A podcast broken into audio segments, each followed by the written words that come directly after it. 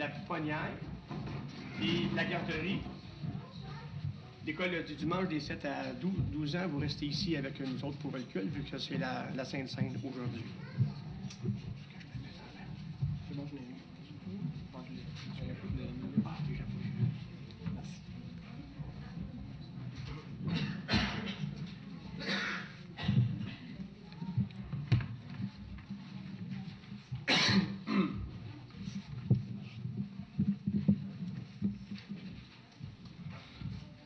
Merci. Quelques années, euh, cette église-là, à, ce rythme-là, va se remplir euh, avec le nombre d'enfants qui pullulent et euh, gloire à Dieu pour ce renouveau. Eh bien, bon matin à tous. Que le Seigneur vous accorde une pleine bénédiction par sa parole, qui est une parole vivante, qui restaure nos âmes, qui nous éclaire. Alors que le Seigneur puisse nous bénir tous ensemble. Lorsque Antoine est arrivé ce matin, il me dit J'ai lu le texte de cette semaine de ce que tu vas prêcher, puis il je me demande bien ce que tu vas raconter là-dessus. Et euh, je dois avouer, je ne sais pas si vous avez lu, le texte, mais euh, je me suis dit, euh, bon sang, qu'est-ce que je vais dire euh, sur ce texte-là? Euh, c'est rempli de listes généalogiques et euh, c'est par choix que moi j'ai décidé de prêcher euh, de manière expositoire, c'est-à-dire que je crois que le, Saint- le Saint-Esprit s'est révélé progressivement et qu'il a révélé des livres. euh, quand il révèle, il a révélé une prophétie, un, prophète ou un livre, il l'a fait dans, un, en entier. Où il y a- euh, je préfère prêcher l'ensemble d'un livre que de prêcher euh, ici et là. Et puis, ben, des fois, c'est une des difficultés, c'est que quand on suit l'ensemble du livre, on arrive à des bouts où c'est euh, plus ardu.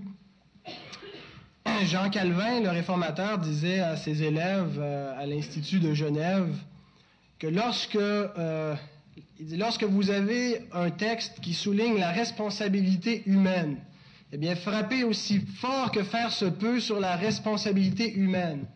Et lorsque vous avez un texte qui euh, met l'emphase sur la grâce de Dieu et sur la souveraineté du Seigneur, eh bien, frappez aussi fort que faire se peut sur la grâce divine. Et puis chaque fois que, euh, semaine après semaine, ça fait déjà euh, plusieurs mois que je prêche dans Néhémie, je me dis toujours, est-ce que l'Assemblée va supporter une semaine de plus d'exhortation? Parce que c'est un livre qui met beaucoup l'emphase sur la responsabilité humaine. Euh, et euh, faites-vous-en pas, euh, le livre achève. Mais donc, ce matin, c'est encore une exhortation que j'ai adressée à l'Assemblée, une exhortation qui souligne encore la responsabilité que nous avons en tant que croyants, en tant qu'enfants du Seigneur, en tant que citoyens de son royaume. Euh, et euh, si je la souligne encore cette responsabilité, c'est pas parce que je crois que le salut que nous avons euh, se fait par les œuvres ou par une persévérance quelconque, mais c'est entièrement par la grâce de Dieu et c'est aussi par sa grâce que nous persévérons et que nous pouvons prendre nos responsabilités parce que Paul nous dit en Philippiens 2, travaillez à votre salut avec crainte et tremblement parce que Dieu produit en vous le vouloir et le faire. Alors, si nous pouvons frapper aussi fort que faire se peut sur la responsabilité humaine ce matin, c'est parce que Dieu, dans sa grâce, nous donne la capacité d'avoir une volonté renouvelée et d'obéir à sa parole. Alors, plaise au Seigneur de bénir euh, cette parole que nous allons euh, ouvrir dès maintenant dans le livre de Néhémie, chapitre 11. Et on va aller jusqu'au chapitre 12. Je ne vais pas lire tous les versets parce que, euh, comme je vous disais, c'est une liste généalogique. Il y a beaucoup de noms, mais je vais diviser les, points, euh, vous dire où, où il y a les divisions naturelles du texte.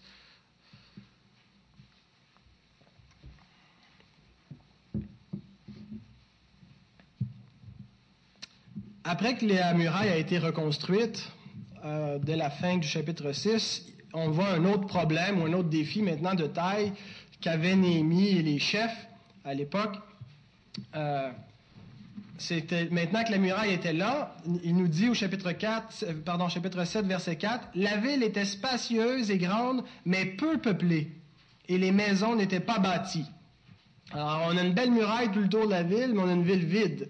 une ville euh, qui, est peu peuplée, avec des maisons toujours dévastées qui, euh, qui, sont les, vestiges, les ruines des, envahisseurs qui ont passé plusieurs décennies auparavant et qui ont euh, pilé et mis la, ville à feu et à sac.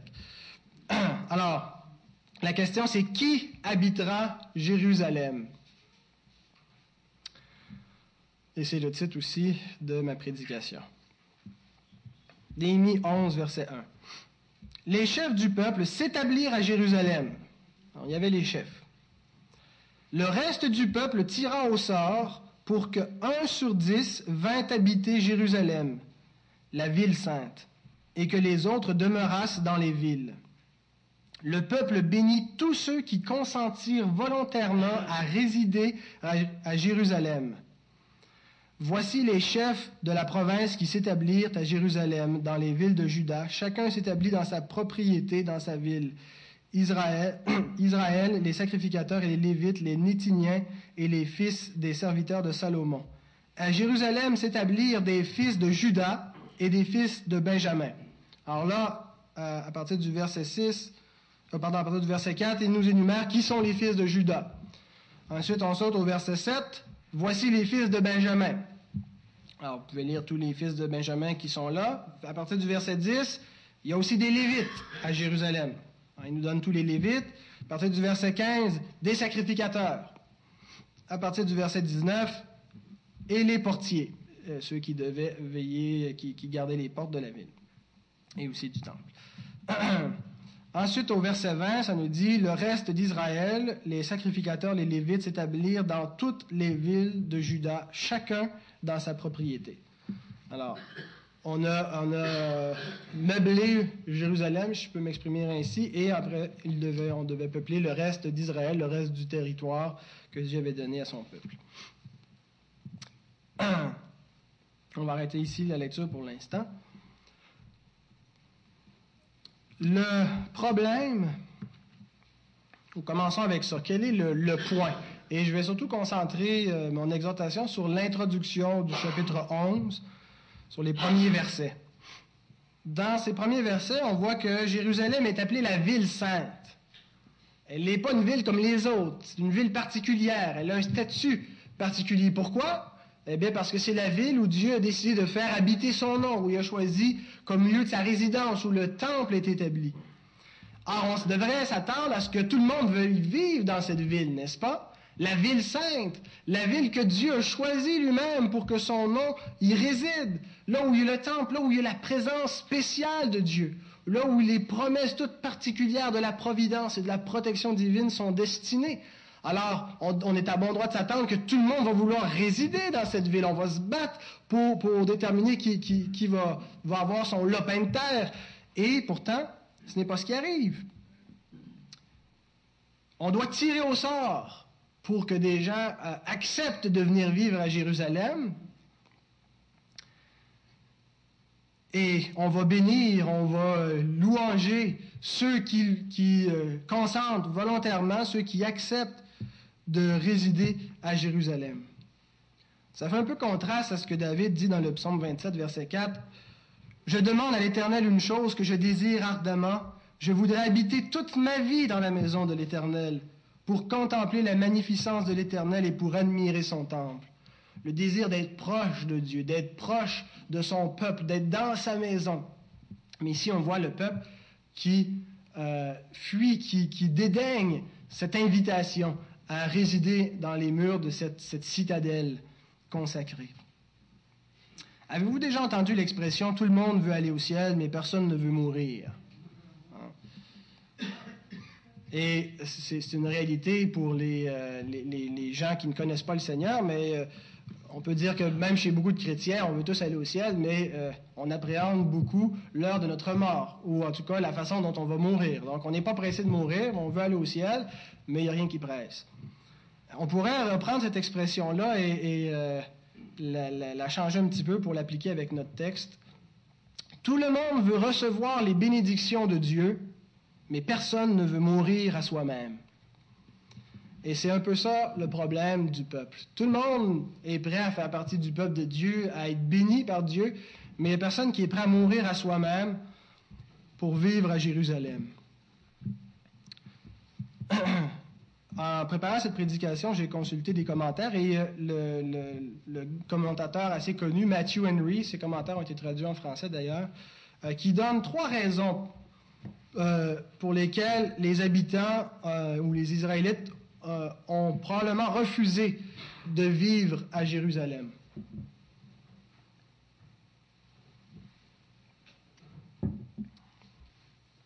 Voici trois raisons. La première, c'était parce que vivre à Jérusalem, c'était s'exposer à des persécutions. Vous savez, euh, on regarde le bulletin de nouvelles de 18 heures et euh, ça brasse hein, en, Palestine et au Proche-Orient. Et euh, Israël est entouré de, nations qui voudraient bien les faire disparaître. Ils ont beaucoup d'ennemis sur la face de la terre eh bien, euh, ce n'est pas quelque chose qui est tout à fait récent, tellement nouveau. Euh, ça perdure depuis longtemps. Israël avait beaucoup d'ennemis à l'époque de Néhémie également, et même avant l'époque de Néhémie, et après cette époque. Or, vivre à Jérusalem, c'était euh, s'exposer à des persécutions parce que lorsque on attaque une nation ennemie, eh bien, généralement, on s'en prend à sa capitale. Parce que si on peut euh, faire tomber la tête, eh bien, euh, c'est l'ensemble de la nation qui est touché. Alors, Jérusalem était la capitale de la nation. Alors, y vivre, c'était risqué. Parce que ça faisait pas longtemps que la muraille venait d'être mise en place. On n'a pas une armée qui était très, très euh, habiletée pour euh, défendre la cité. alors, c'était un gros sacrifice de se dire, ben moi, je vais m'établir avec ma famille, avec mes enfants, avec euh, mes, troupeaux, ma, moisson et tout ça, dans une ville qui, si elle se fait prendre, mais je perds tout. Et c'était notoirement un manque de foi dans les promesses de Yahvé, l'Éternel, euh, qui promet dans le psaume 46, versets 4 et 5 ou 5 et 6, dépendamment de la version que vous lisez. Il est un fleuve dont les courants réjouissent la cité de Dieu. Il, c'est Dieu. Dieu est un fleuve qui réjouisse la cité de Dieu, le sanctuaire des demeures du Très-Haut. Dieu est au milieu d'elle. Elle n'est point ébranlée. Dieu la secourt dès l'aube. Sa ville, son peuple, sa patrie. Aucune promesse euh, ne garantissait que Dieu allait garder son peuple des ennemis ou, de l'épreuve mais que Dieu allait les garder dans l'épreuve. Dieu ne nous promet nulle part qu'il euh, ne nous arrivera aucune épreuve. Au contraire, il y aura des épreuves et elles sont voulues par Dieu, elles sont envoyées par Dieu et elles sont bénéfiques pour former en nous la foi, la patience, euh, la persévérance. Alors les épreuves sont une bénédiction. Alors Dieu n'a pas dit qu'il nous garderait des épreuves, mais dans les épreuves, qu'il nous préserverait. Et l'épreuve ultime, qui sera de mourir, parce que jusqu'à preuve du contraire, on va tous y passer, à moins que nous soyons restés pour l'enlèvement final au retour du Seigneur, et nous serons changés en un clin d'œil. Mais pour ceux qui auront à mourir, eh bien, euh, le Seigneur nous garde dans la mort, c'est-à-dire que même la mort ne peut pas nous séparer de lui. Parce que euh, au-delà de la mort, on sera réunis auprès du Seigneur, on sera amené à lui. Alors le Seigneur ne nous garde pas de l'épreuve, mais dans l'épreuve. Alors comme il promettait aussi à son peuple qu'il allait les garder. Il y aura certes de l'opposition, il y aura des nations étrangères, des peuples plus grands, plus puissants que toi qui t'entoureront, qui t'effraieront, mais si tu demeures fidèle, je vais te garder. Et c'est la même chose pour les chrétiens. Jésus dit concernant la persécution dans Matthieu 5, versets 10 à 12, Heureux ceux qui sont persécutés pour la justice, car le royaume des cieux est à eux. Heureux serez-vous lorsqu'on vous outragera, qu'on vous persécutera et qu'on dira faussement de vous toutes sortes de mal à cause de moi. Réjouissez-vous et soyez dans l'allégresse parce que votre récompense sera grande dans les cieux, car c'est ainsi qu'on a persécuté les prophètes qui ont été avant vous. Réjouissez-vous de l'épreuve. Vous savez, on marche à contre-courant.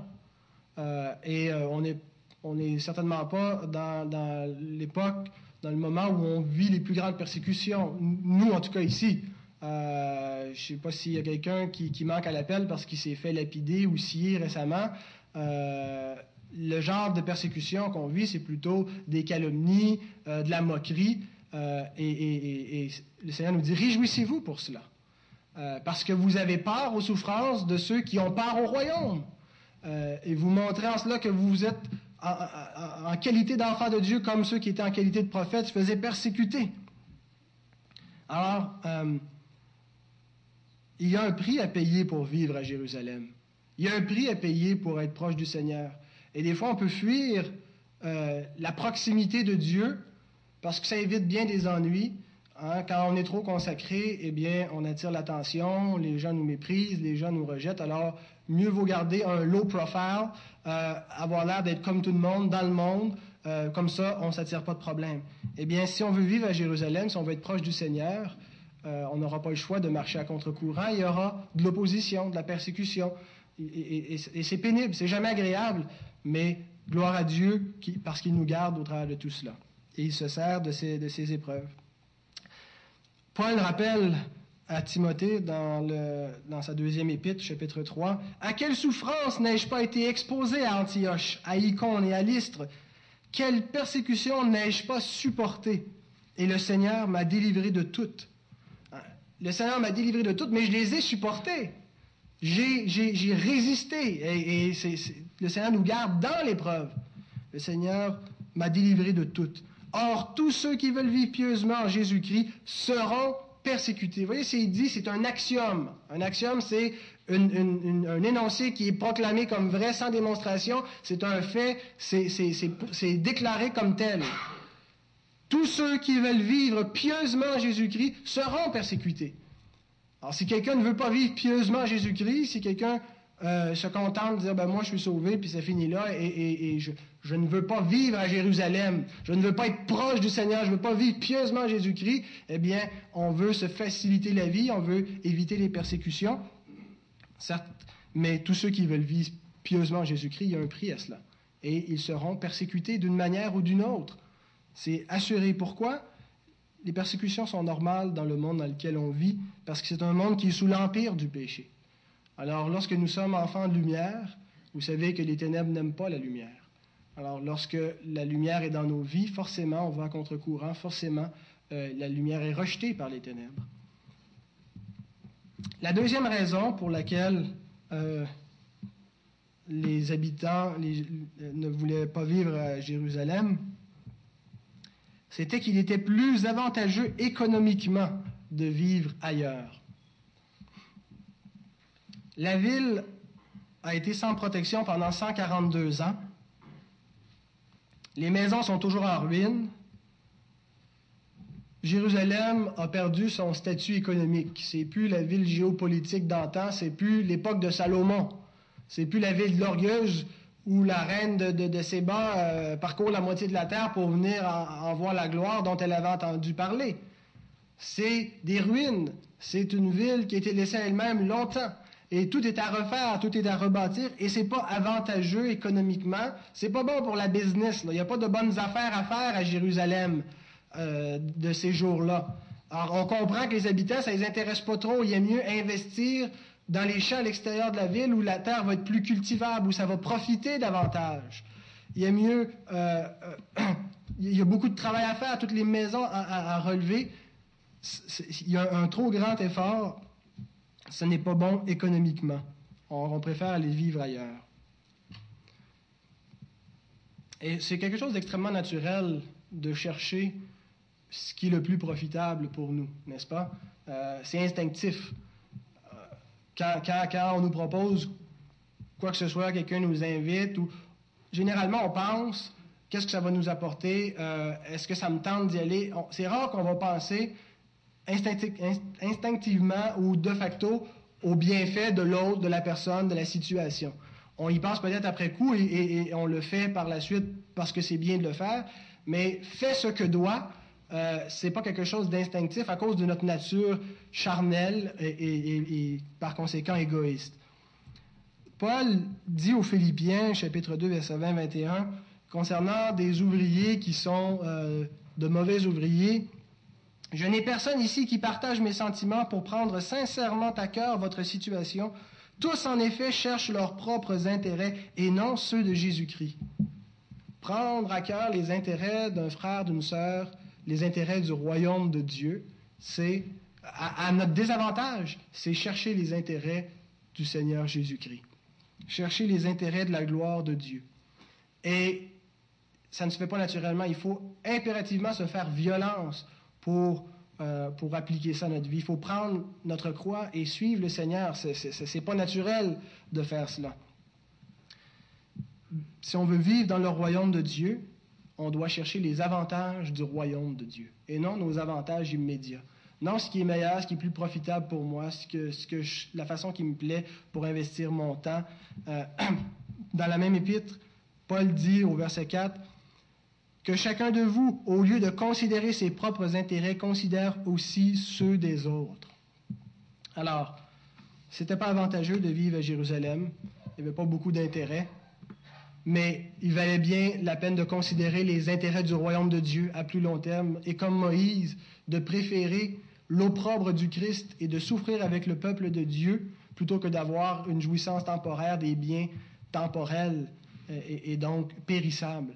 Mais quand on cherche les biens éternels, quand on cherche la gloire à venir, quand on cherche la gloire du Christ, on prend aussi l'opprobre du Christ. On prend la croix comme Christ qui a préféré la croix plutôt que, le bien-être d'un moment. Il a, il a, renoncé à tout pour prendre la croix pour nous sauver. Et nous devons être des imitateurs du Christ. Alors c'est très, très général comme exhortation. On pourrait le montrer de façon spécifique dans un million de situations, comment est-ce que ça s'applique dans des questions financières, dans des questions d'emploi du temps, dans des questions de loisirs, dans des questions d'église, de, de, et ainsi de suite, euh, des questions de famille. Mais quand on a un choix à faire, commençons pas en regardant nos propres intérêts, mais les intérêts du royaume de Dieu, et ça commence en se sacrifiant pour les autres. La troisième raison pour laquelle les Israélites pouvaient refuser de vivre à Jérusalem, c'était qu'une plus grande conformité à la loi de Dieu était attendue des Jérusalémites, des habitants de Jérusalem.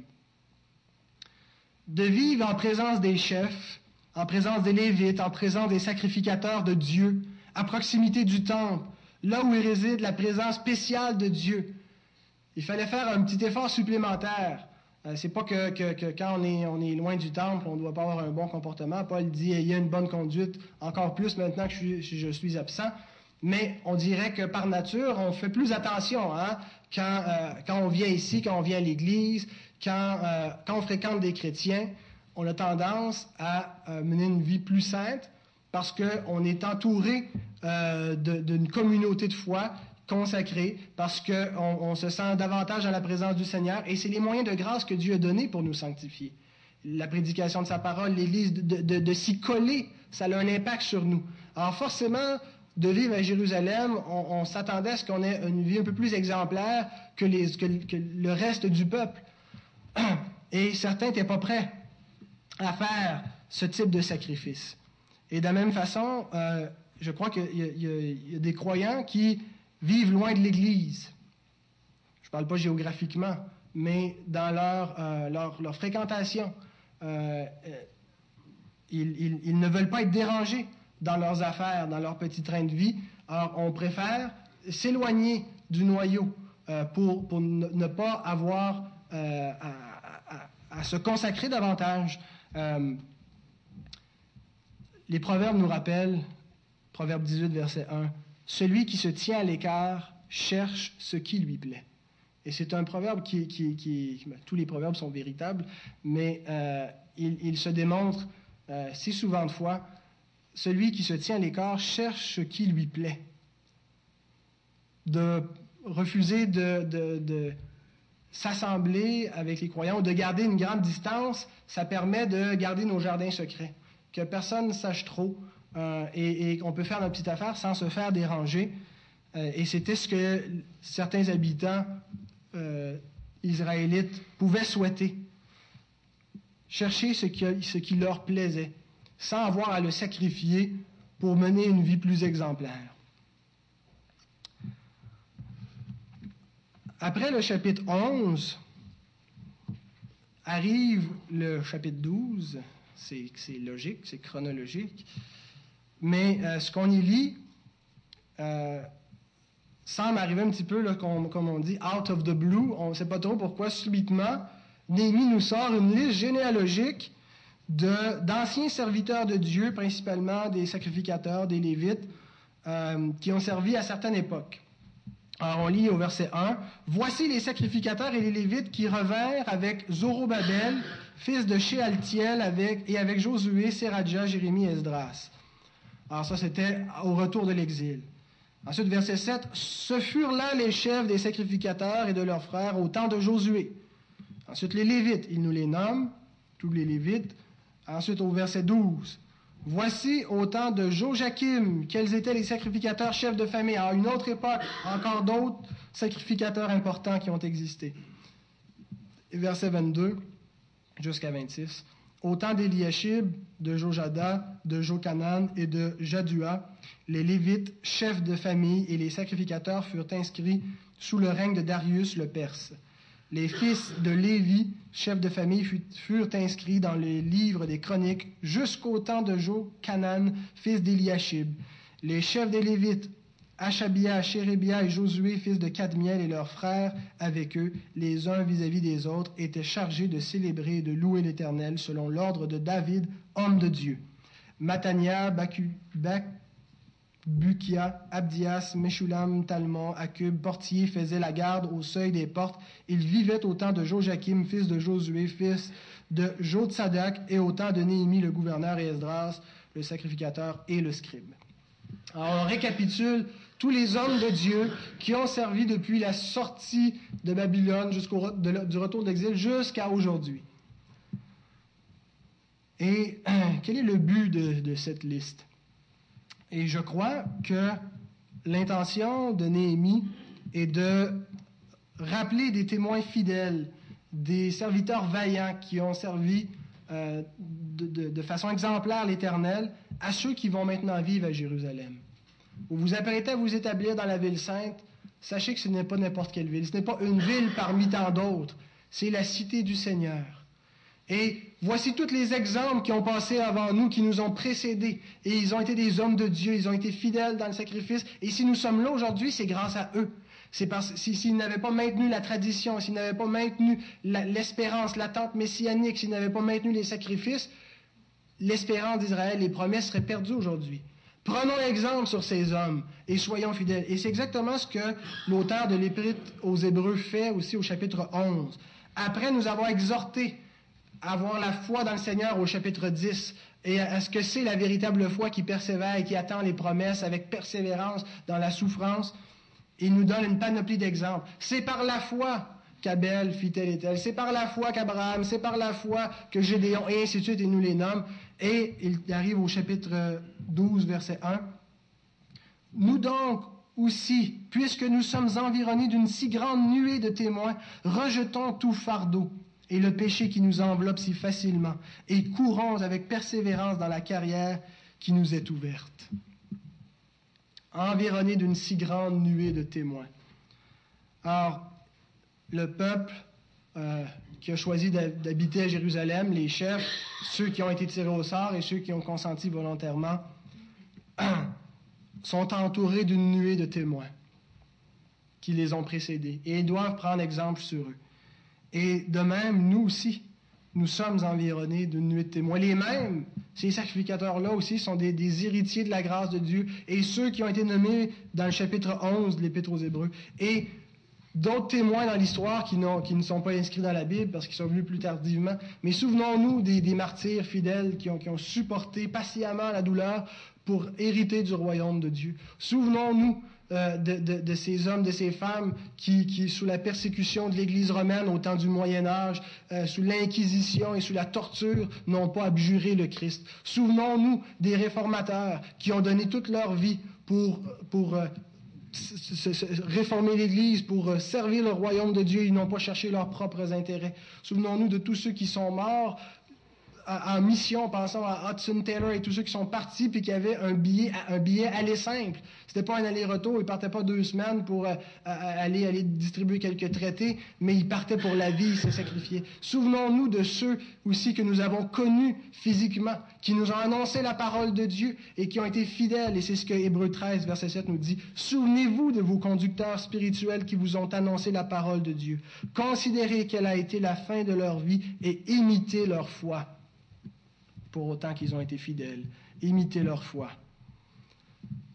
Alors, c'est grâce, c'est grâce à Dieu qui, par ces hommes, ces femmes, son Église, qui l'a maintenu, qu'aujourd'hui nous sommes les héritiers de la grâce de Dieu que le flambeau nous a été transmis. Et souvenons-nous de tous ces exemples fidèles de cette nuit de témoins pour qu'à notre tour, on puisse transmettre le flambeau et que d'autres se souviennent que nous ayons été fidèles et que Jérusalem va encore tenir debout, que la sainte cité de Dieu va résister aux attaques, à tous les mensonges du diable, à toutes les, les nouvelles invasions et les armées que Satan peut lever pour détruire l'espérance du peuple de Dieu. Souvenons-nous et persévérons jusqu'à la fin. Alors, qui étaient ceux qui allaient vivre à Jérusalem? Il y a euh, deux interprétations possibles, soit qu'il y a deux catégories de personnes ou trois catégories de personnes. S'il y a trois catégories de personnes, il y a les chefs, il y a ceux qui ont consenti volontairement à y habiter, et il y a ceux qui ont été choisis par tirage au sort, 1 sur 10. Et s'il y a deux catégories de personnes, eh bien, il y a les chefs, et il y a ceux qui ont été tirés au sort, qui ont consenti volontairement à habiter à Jérusalem, parce que Dieu les a choisis pour le faire. Alors les chefs, bien sûr, c'est, il va de soi qu'ils vont rester à Jérusalem parce qu'ils doivent donner l'exemple. Alors si vous aspirez à, la charge d'évêque, à un office dans l'Église pour servir le Seigneur, si vous êtes dans cet office, vous avez le devoir de vivre à Jérusalem, de donner l'exemple, d'avoir une vie consacrée et meilleure que euh, la plupart des, gens dans, le monde dans lequel nous vivons est plus consacré encore que l'ensemble des frères et des sœurs parce que les chefs sont les modèles et ils, ne peuvent pas se, se, permettre de vivre en campagne, ils doivent vivre à Jérusalem, ils doivent y résider près du Seigneur, près de son temple. Et c'est l'endroit propice pour eux aussi, les chefs, bien entendu, dans leur contexte, Psaume 122, verset 5 nous dit, Là, à Jérusalem, sont les trônes pour la justice, les trônes de la maison de David. C'est là que siège l'autorité. C'est là que siègent ceux qui exercent la justice. C'est de la même façon, dans l'Église, ça s'applique euh, pour ceux qui sont en autorité. Ceux qui consentent volontairement, qu'ils soient euh, une troisième catégorie ou qu'ils soient euh, ceux des, dixièmes qui ont consenti volontairement, ils ont aimé et ils ont choisi Jérusalem. Psaume 122, versets 6 à 9. Demandez la paix de Jérusalem, que ceux qui t'aiment jouissent du repos, que la paix soit dans tes murs et la tranquillité dans tes palais.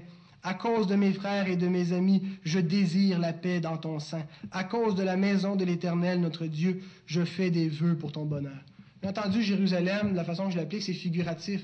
C'est l'Église, c'est le peuple de Dieu, c'est le royaume du Seigneur et on doit y souhaiter le bonheur, la, prospérité spirituelle, l'unité, l'harmonie, la, fidélité à la parole de Dieu.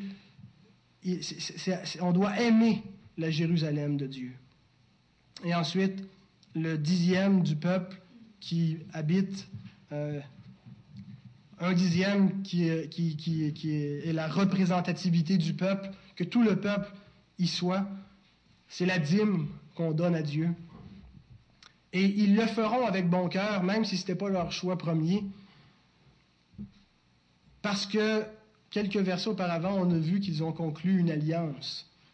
Euh, chapitre 10, verset 39. C'est ainsi que nous résolûmes de ne pas abandonner la maison de notre Dieu.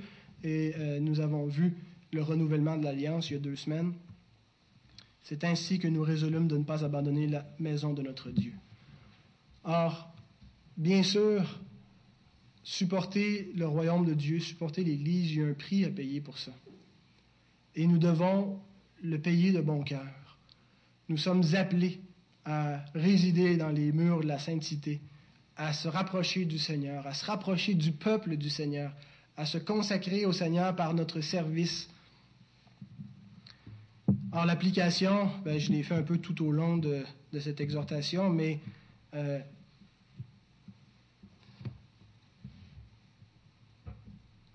c'est naturel de vouloir la bénédiction sans avoir à renoncer à quoi que ce soit, sans avoir à faire d'efforts, sans avoir à mourir à soi, à prendre notre croix, à persévérer, à chercher. C'est normal de souhaiter avoir une vie facile avec l'abondance de la bénédiction du Seigneur sans que ça nous coûte quoi que ce soit. Mais Jésus nous rappelle en Matthieu 11, verset 12, Le royaume de Dieu est forcé et ce sont les violents qui s'en emparent. Il y a plusieurs interprétations à ce passage, mais la, façon que je, le comprends, et je, pense que ça ne fait pas tort à l'exégèse, à la lettre du texte, de comprendre que ce que Jésus veut dire, c'est que ce n'est pas les timorés qui héritent le royaume. C'est les violents. Il faut s'en emparer. Il faut le saisir. si on n'a pas d'intérêt pour le royaume de Dieu, si on ne le désire pas plus que tout, si notre intérêt dans le monde est auprès de maman et dans les, choses matérielles, les choses passagères et dans, autre chose, on ne peut pas l'hériter, on ne peut pas s'en emparer parce qu'il n'y a, pas l'énergie nécessaire pour se saisir du royaume, pour s'en emparer. Ce sont les violents qui en héritent, qui s'en emparent. Alors la question, il y a une seule question qu'on doit se poser chacun individuellement ce matin, c'est Voulons-nous vivre à Jérusalem, près du temple, près de Dieu? Quel genre de vie chrétienne nous voulons? La vie chrétienne en campagne, éloignée, qui est peu impliquante, ou celle qui est coûteuse, qui rapporte beaucoup et qui est près du Seigneur? Or, pour vivre à Jérusalem, il faut être prêt à supporter l'opprobre du Christ.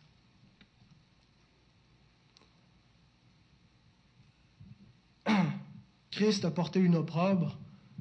Il a été haï par les hommes, rejeté par ceux qui sont dans les ténèbres, jusqu'au point d'être crucifié.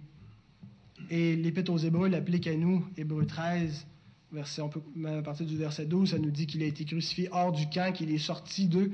Et à partir du verset 13, sortons donc pour aller à lui hors du camp en portant son opprobre car nous n'avons point ici-bas de cité permanente, mais nous cherchons celle qui est à venir. Qu'importe les persécutions, je veux vivre à Jérusalem.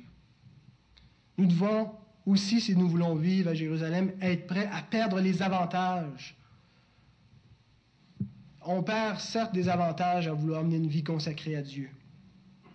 Ce n'est pas ce qui rapporte le plus financièrement, parce que notre pensée, notre cœur doit être orienté différemment que par le profit, que par la, comment, comment la, cupidité, qui est une idolâtrie. Notre cœur doit être orienté différemment, donc ce n'est pas nécessairement payant d'y vivre. On doit être prêt à perdre d'autres avantages au niveau du temps, au niveau de nos libertés, qu'on n'exerce plus comme, il nous serait loisible de faire. Est-ce qu'on est prêt à sacrifier ça sur l'autel pour connaître davantage le Seigneur, mieux le servir, être plus près de lui?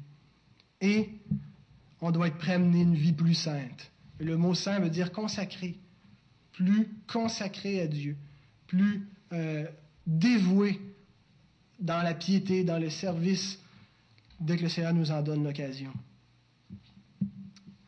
Supporter l'opprobre du Christ, perdre les avantages et mener une vie plus sainte les trois obstacles qui ont empêché les Israélites de se rapprocher de Dieu, euh, nous devons les, prendre, les, surmonter par la foi et persévérer. Euh, en 2006, je suis allé à l'Assemblée générale d'Arbka, euh, les réformés baptistes américains, et puis j'ai rencontré là-bas un pasteur qui s'appelle Tom Lyon, qui a une église à Washington, dans l'État du Washington, pas Washington DC, mais dans l'État qui est au nord-ouest des États-Unis. Et puis, euh, le pasteur Perron, Raymond Perron, me racontait après ça que euh, dans l'église de ce frère-là, de ce pasteur-là, il y a un frère qui, euh, lui, venait du sud-est des États-Unis. Alors, c'est complètement à l'autre bout. C'est comme partir de, l'île du Prince-Édouard pour s'en aller dans les, territoires du Nord-Ouest, s'en aller au Yukon. Alors, c'est en diagonale puis complètement à l'autre bout. Et pour, euh, d'une façon ou d'une autre, ce frère-là avait euh, mis la main sur des enregistrements des prédications du pasteur Tom Lyon. Et euh, il, dit, il n'avait jamais entendu une, prédication qui le, qui le, nourrissait autant que ça, qui était aussi fidèle à la, à la, parole du Seigneur. Et il dit, je dois, il faut que ma famille et moi, nous nous assoyons au pied d'un tel ministère. Alors, sans savoir s'il y aurait du travail, s'ils trouveraient des amis une école pour ses enfants, ils ont plié bagage, ils ont vendu la maison, ils ont traversé les États-Unis, ils sont venus s'établir. Ils ont choisi Dieu en premier. Et si on regarde dans l'ordre des priorités, c'est, généralement pas ce qu'on fait. On, déménage quand on a un nouveau travail ailleurs, puis après on trouvera une école, puis après on trouvera une église. C'est, rarement l'église qui, est prioritaire, c'est rarement le royaume de cieux qui est dans nos priorités. Eh bien, Jésus nous dit, Cherchez d'abord le royaume de Dieu. Cherchez premièrement, cherchez avant tout le royaume de Dieu et tout le reste vous sera donné par-dessus. Ne vous inquiétez pas pour ces choses. Dieu sait que vous en avez besoin. Il va s'occuper de vous. Mais si vous voulez vivre à Jérusalem, payez le prix, payez le sacrifice et vous serez hautement rémunéré, récompensé de tous les bienfaits spirituels que nous avons en Jésus-Christ par la grâce de Dieu. Plaise au Seigneur de bénir sa sainte parole, qu'elle puisse nous façonner une fois de plus Amen.